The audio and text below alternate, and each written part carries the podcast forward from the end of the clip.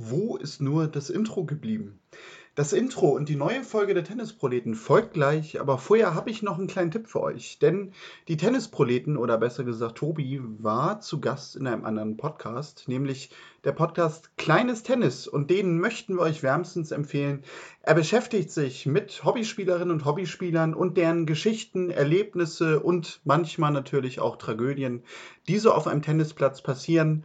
Hört gerne rein, abonniert ihn. Ihr findet ihn überall, wie auch uns, in den üblichen Podcatchern, auf den üblichen Seiten. Kleines Tennis. Und wie gesagt, in dieser Woche war Tobi zu Gast und hat dort seine ganz persönliche Geschichte und seine Leiden vom Tenniscourt erzählt.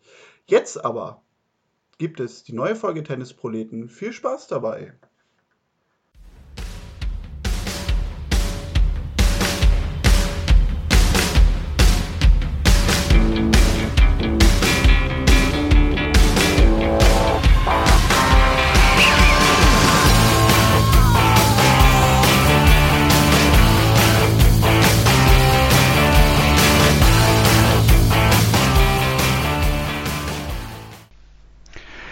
Herzlich willkommen zur neuen Folge der Tennisproleten. Ja, die Tour, sie zieht weiter. Die Damen spielen in Doha und Acapulco. Die Herren sind diese Woche ebenfalls in Acapulco aufzufinden, unter anderem auch noch in Dubai. Und ein Premierenturnier in Santiago de Chile gibt's ja auch noch. Aber äh, keine Premiere, sondern weil er einfach jede Woche hier ist, ist Tobi, denn der ist auch wieder dabei. Hallo Tobi. Hi Daniel und auf Wunsch von vielen, denen ja fünf Sätze im Tennis zu lang sind, werden wir heute wahrscheinlich auch ein bisschen kürzer als sonst. Ja, das könnte sein, denn in den letzten Tagen gab es gar nicht, zumindest aus unserer Sicht, so viele Geschichten. Ähm, eine Geschichte aber, Tobi, die natürlich gestern Nachmittag dann doch irgendwie die Woche bisher überstrahlte, war der Rücktritt von Maria Sharapova. Denn es war keine Ankündigung eines Rücktritts, wie wir es häufig kennen, dann und dann ist mein letztes Turnier, sondern es ist sofort Schluss. Überraschend? Ähm, nein, nein. Also aus meiner Sicht über, überraschend nicht. Äh, es hat sich ja irgendwie so abgezeichnet, dass sie nicht mehr die Leistung abrufen kann, die sie von sich selber erwartet. Und, und äh, ich glaube, eine Sharapova hat nicht den Anspruch, irgendwo bei 350 auf der Welt zu hängen und auf Wildcards angewiesen zu sein. Ähm, aber gut, vielleicht, ja, nee, eigentlich wieso, wieso nicht der Zeitpunkt an und für sich eigentlich auch nicht überraschend. Ähm, es war, finde ich, äh, äh, gut äh, gut äh, kommuniziert und äh, in Style, würde ich sagen, ihr angemessen. Also ähm, ich weiß nicht, wer es schon gelesen hat. Äh, wir können auch gerne den Link teilen. Zeitgleich in Vanity Fair und in der Vogue. Das sind also die beiden Medien, über die es sozusagen als, als, als Primärquelle kommuniziert wurde. Und anschließend hat sich dann äh, die New York Times mit dran gehangen, die aber auch mit ihr gesprochen hat im Vorfeld. Und ähm, Nein, also überraschend nicht und äh, ich finde stilvoll im Abgang. Ja, fast schon finde ich sogar für ihre Verhältnisse ein bisschen still, denn äh, viele, ich weiß nicht, wie es dir geht, aber viele verbinden ja immer in erster Linie sogar gerade jetzt auch durch die letzten Jahre, wo der sportliche Erfolg nicht mehr so ganz groß war, äh, eher so diesen Glamour-Faktor mit ihr. Ähm, ich habe mich ein bisschen gewundert, dass das quasi so irgendwie heimlich um die Ecke kommt und nicht irgendwie dann doch nochmal eine gewisse Bühne dahinter steht. Oder dass sie zumindest eine Bühne bekommt, auf die sie stehen kann. Denn ich hätte schon immer gedacht, dass sie sich ein Turnier aussucht, wo sie sagt, also hier möchte ich ganz gerne abtreten, weil ich gehe mal davon aus, dass ihr dieses Turnier dann sicherlich auch irgendwie diese Bühne gegeben hätte. Vielleicht ja vielleicht ja. Auf der anderen Seite ist es halt so, und wenn man ihre, ihren, ihren, ihren Abschiedsbrief sozusagen oder ihr Statement liest, ähm, was würde mich mal interessieren, ob die das selber geschrieben hat oder ob die da einen professionellen Autor äh, an ihrer Seite gehabt hat, weil ich finde, es ist wirklich groß oder, oder gut geschrieben, äh, dann hangelt sie sich äh, in diesem Abschiedsstatement oder Abschiedsbrief ja entlang der großen vier Turniere. Und vielleicht ist das dann am Ende auch ihr Selbstverständnis. Äh, und natürlich haben diese vier großen, die Grand Slam Turniere äh, letzten Endes auch, auch ihre Karriere sozusagen zu dem werden lassen, was sie, was sie war. Aber dann wäre es ihr Selbstverständnis auf einer Bühne wie ähm, Paris, Wimbledon, US Open oder eben den Australian Open abzutreten. Ob sie jetzt mit 350 in der Welt allerdings eine Wildcard bei den French Open bekommen hätte, ich weiß es nicht. Ich weiß es nicht, wobei als, als ehemaliger, zweimaliger Champion äh, Guy Fauché als Turnierdirektor wahrscheinlich hingegangen hätte, die gegeben, die Bühne. Aber sie braucht das wahrscheinlich nicht mehr ich glaube, die braucht vieles äh, aus, aus dem Tennisbereich in ihrem Leben nicht mehr. Und das ist ja, ähm, ja, es ist ja sozusagen alles vorbereitet für, für die weitere Karriere, ob nun im Modebereich oder wo auch immer. Ich glaube, in der Architektur verdingt sie sich auch so ein bisschen ich fand das äh, wirklich relativ äh, stilvoll und, und, und die Texte, die es jetzt auch zu lesen gibt, äh, Andrea Petkovic hat auch einen sehr bemerkenswerten Artikel, wie ich finde, auf Spiegel Online ähm, publiziert, finde ich äh, sehr, sehr rund, das Ganze. Wie sieht's bei dir aus, so allgemein? Hattest du irgendwie einen Zugang zu ihr? Würdest du sagen, du fandest sie ja, also dass du ein Fan wäre jetzt übertrieben natürlich. Du bist ja nur ausschließlich Rafael Nadal-Fan, aber fandest du, dass, dass man irgendwie, ja, sie als Person auch irgendwie greifen konnte? Weil das war für mich immer so ein bisschen das Problem. Also bei mir hat immer so ein bisschen dieses charismatische etwas gefehlt, dass ich sagen kann, also ich kann mit dieser Persönlichkeit Sharapova irgendwie was anfangen und mich identifizieren. Ich meine, gut, durch diesen Dopingfall ist das Ganze denn ja sowieso so ein bisschen auch zusammengebrochen, äh, aber auch davor muss ich sagen, ich konnte immer wenig mit ihr anfangen als Person. Naja, sie hat natürlich diese, das liest man ja immer wieder, diese extreme Coolness oder Kühle, auch mitunter Distanziertheit, ähm, nicht nur ausgestrahlt, sondern wenn man dem Glauben schenken darf, was andere andere Spielerinnen auf der WTA-Tour über sie berichteten eben, äh, sie hat es nicht nur ausgestrahlt, sondern mitunter auch gelebt. Also sie schien ja jetzt niemand zu sein, ähm, der mit den anderen Spielerinnen irgendwie großartig zusammen rumhing oder da beste Freundinnen hatte oder so, sondern ziemlicher allein, äh, eine ziemliche Alleingängerin auf der Tour.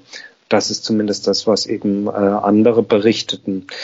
Ähm, ich, ich finde, also äh, sagen wir mal so, wenn, wenn, äh, da ist so ein Wenn dabei, weil es es halt früher nicht so gab, aber wenn Sharapova in den 80er Jahren gespielt hätte, dann wäre das so dieses typische, die, das, die, die, die typische Inszenierung und Narrativ gewesen, USA gegen UdSSR. Und da hätte sie perfekt reingepasst. Ich weiß nicht, ob du die alten äh, Rocky Balboa-Filme kennst, aber Rocky gegen Ivan Drago. Wollte ich gerade sagen. Wollte ich gerade sagen. Ich habe gerade Dolph Lundgren vor Augen gehabt. Ja, ja. Genau. genau.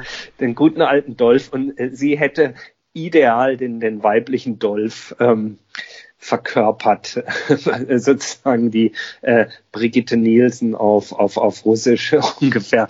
Äh, nun haben wir aber Gott sei Dank keinen Kalten Krieg mehr, äh, aber trotzdem verkörperte sie das natürlich. Ähm, auf der anderen Seite, ich meine, wie sie da, wann war es 2004, meine ich, ja, 2004 mit, mit 17 Jahren dann Wimbledon zu gewinnen gegen Serena, das ist natürlich, das sind schon immer coole Stories, die dann das Tennis schreibt und ähm, äh, danach hat sie, glaube ich, dann nie wieder gegen Serena gewonnen. Ähm, aber natürlich hat sie es einem, glaube ich, nicht leicht gemacht, sondern so äh, sich ihr an, anzunähern, emotional anzunähern.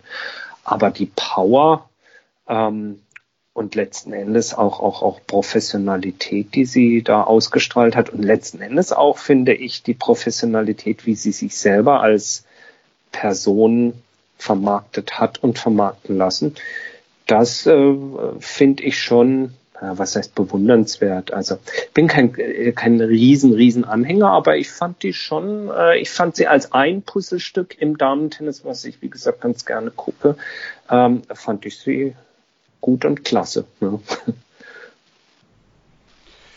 Ja, äh, werden wir sehen, ob man vielleicht äh, in ein paar Jahren sagt, naja, sie fehlt doch ein bisschen, oder ob es vielleicht auch eine Spielerin gibt, die genau diese Rolle auch irgendwie einnehmen kann, die sie hatte. Ähm, da gibt es ja gerade doch eigentlich ein sehr breites Angebot an Spielerinnen, die sich dafür vielleicht auch empfehlen könnten.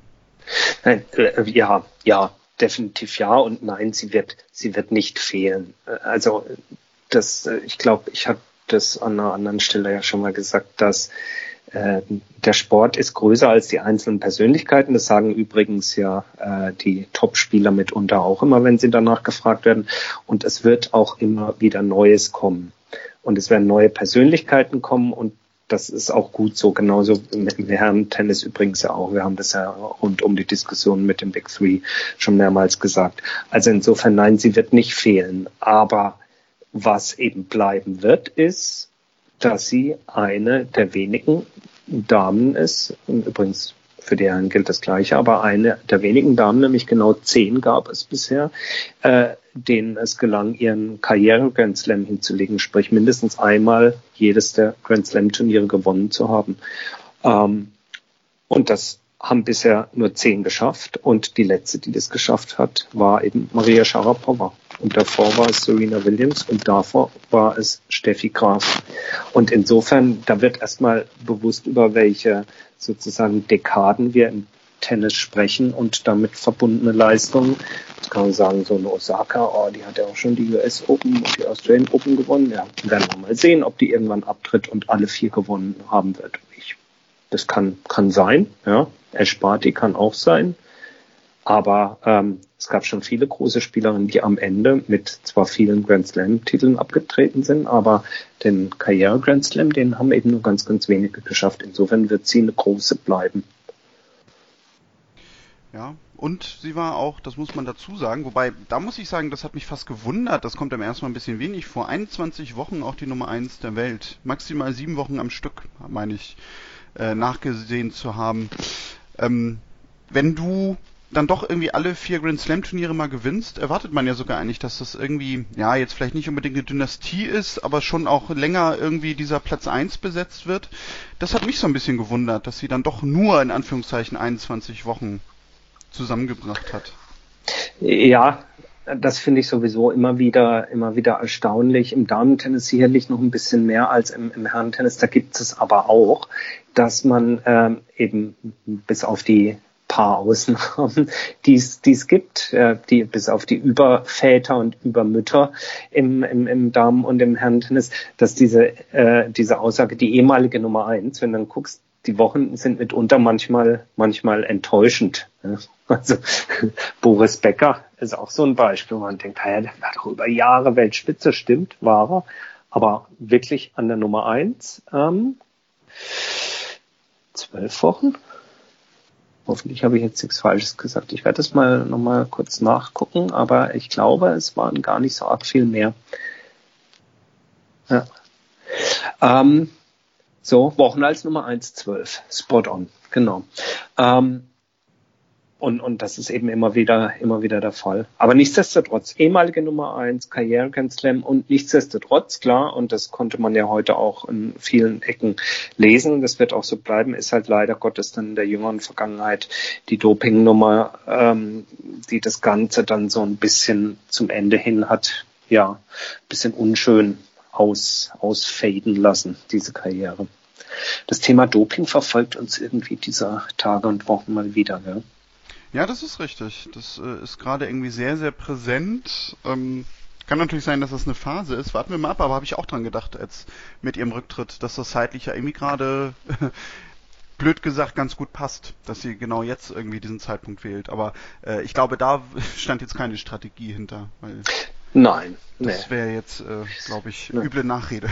absolut, absolut. Ähm, Kommen wir zum anderen Thema vielleicht. Äh, du sagtest gerade Maria Sharapova und Ivan Drago. Wenn Maria Sharapova Ivan Drago ist, ist Nick Kyrgios dann Klabberleng? Ach, der Nick. Ähm,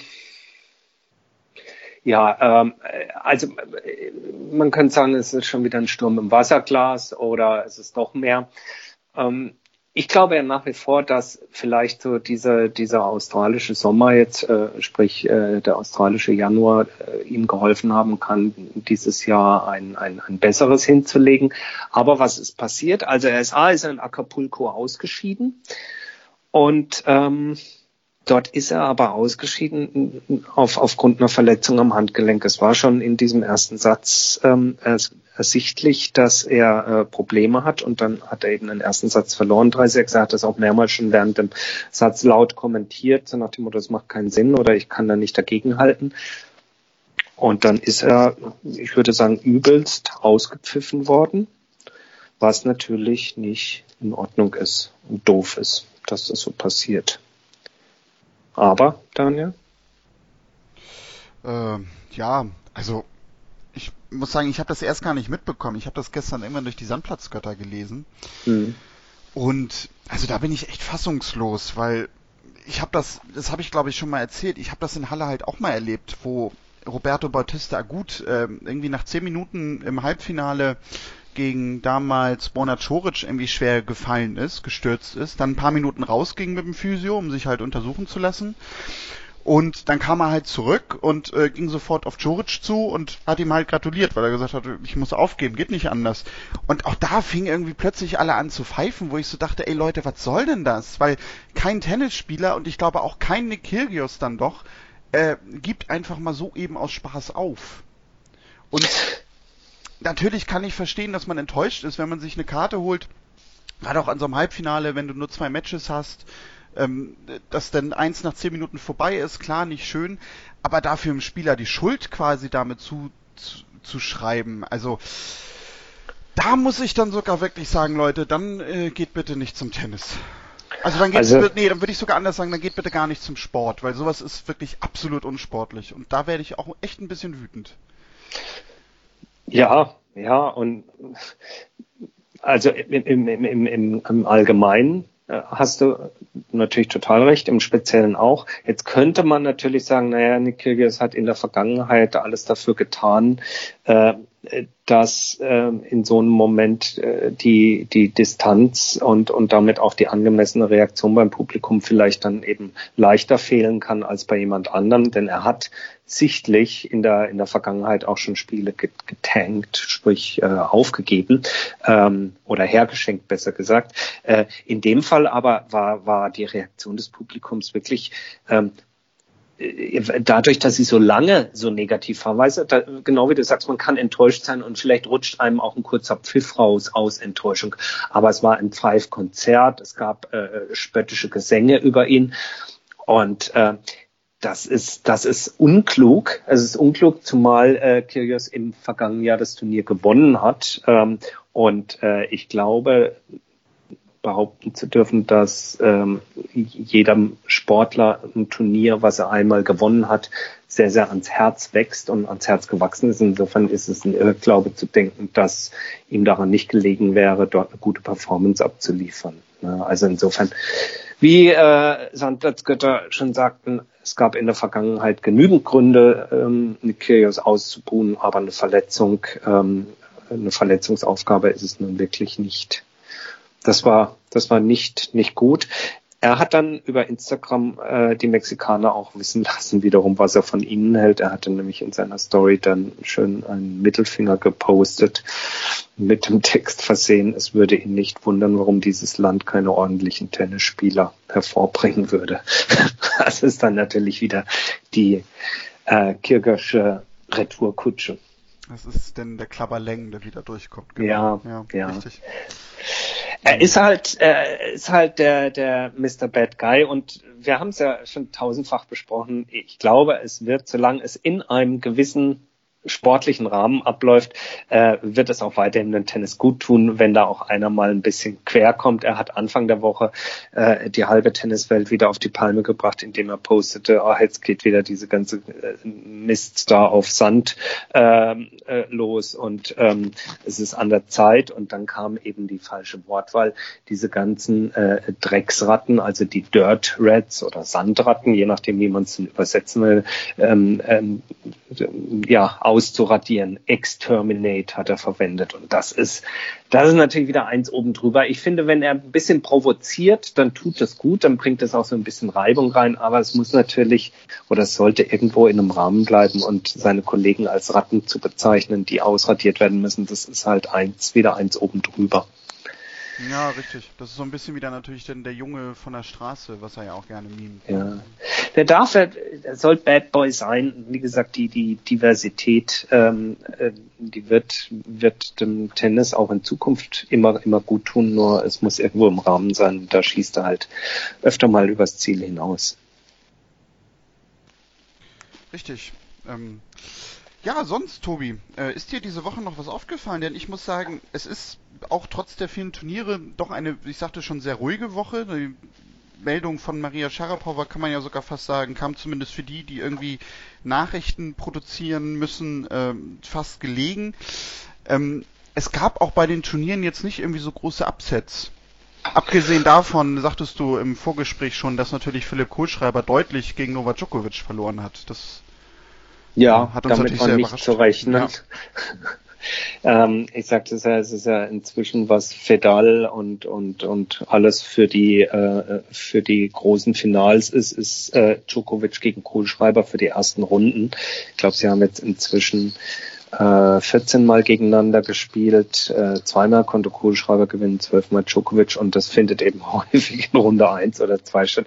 Ich stelle mir nur an Kohles Stelle vor, dass der immer denkt, boah, jetzt bin ich da extra wieder nach Dubai geflogen, dann kriege ich den schon wieder in Runde zwei. Ähm, kann es nicht mal anders kommen. Ansonsten, nein, es gab keine großen Überraschungen. Für mich eher wieder offensichtlich, weil das immer wieder diskutiert wird, äh, wie ist der Zuspruch beim Tennis und so. Egal, ob du Doha einschaltest oder auch Dubai, boah, die Ränge sind so leer da.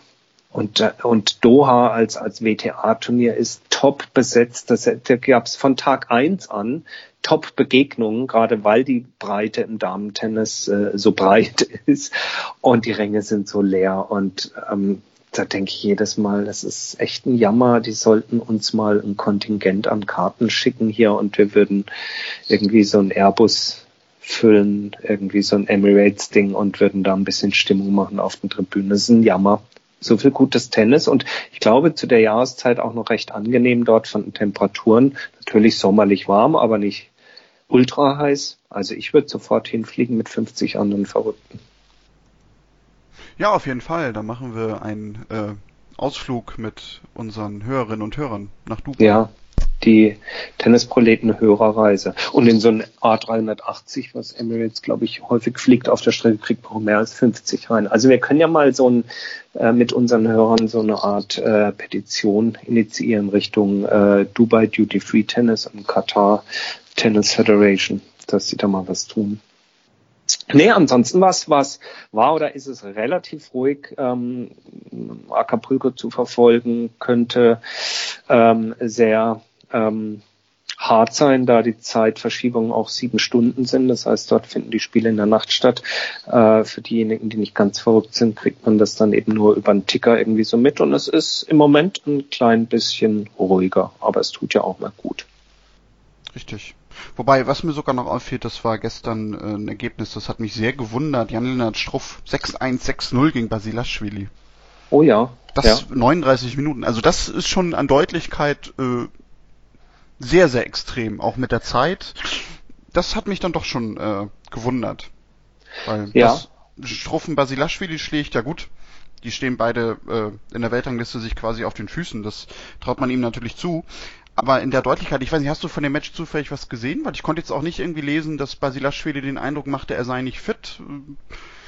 Nee, ich habe auch nur ein bisschen, bisschen gelesen, ich habe es nicht gesehen und ähm, nein, ich glaube, es ist so ein bisschen, ähm, dass Struff sein, wie ich finde, sehr gutes 2019 in 2020 fortsetzen kann. Und das ist, äh, finde ich, also hoffentlich bleibt so, weil das ist natürlich wirklich klasse, wenn du, wenn du, ähm, ich will nicht sagen so ein Karrierejahr hast, aber wenn du so eine, so eine Verbesserung dann eben auch bestätigst und nicht, was ja häufiger auch manchmal passiert, ist, dass jemand ein Turnier gewinnt oder in ein Finale kommt und in eine Weltrangliste hochschießt und dann im nächsten Jahr aber wieder wieder absackt auf ein auf ein niedrigeres Niveau. Also insofern bin gespannt, was so die nächste Zeit äh, da noch bei ihm bringen wird, aber äh, wirklich wirklich äh, gute Performance bisher.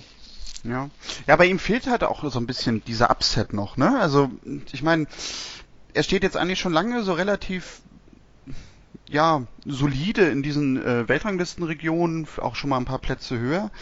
Aber ihm fehlt halt wirklich mal so dieser, dieser, ja, dieser eine Titel, den er sich mal holt. Ja. Oder halt auch, ich glaube, Finalteilnahme wüsste ich auch gar nicht auf ATP-Ebene, dass er die schon mal hatte. Von daher, das ist so das, was, was dir nochmal so diesen Ausschlag geben würde, weil es gab auch mal so eine Zeit, das war glaube ich auch noch letztes Jahr, da habe ich immer so gedacht, äh, da gab es ja diesen Hashtag Struffliebe und da habe ich so gedacht, also Leute, äh, ja, er ist ein solider, sehr guter Spieler, aber tut jetzt bitte nicht so, als sei er irgendwie gerade auf dem Weg in die Top Ten. Und weil so dieser letzte Funke, dass er vielleicht auch einfach mal, so wie jetzt in dieser Woche, vielleicht auch mal das Glück hat, dass er irgendwie äh, mal in so ein Finale durchkommt und äh, sich dadurch dann auch vielleicht nochmal ein ordentliches Punktepolster holt. Äh, das fehlt halt. So jetzt gerade so im Viertelfinale man Tsitsipas schlagen.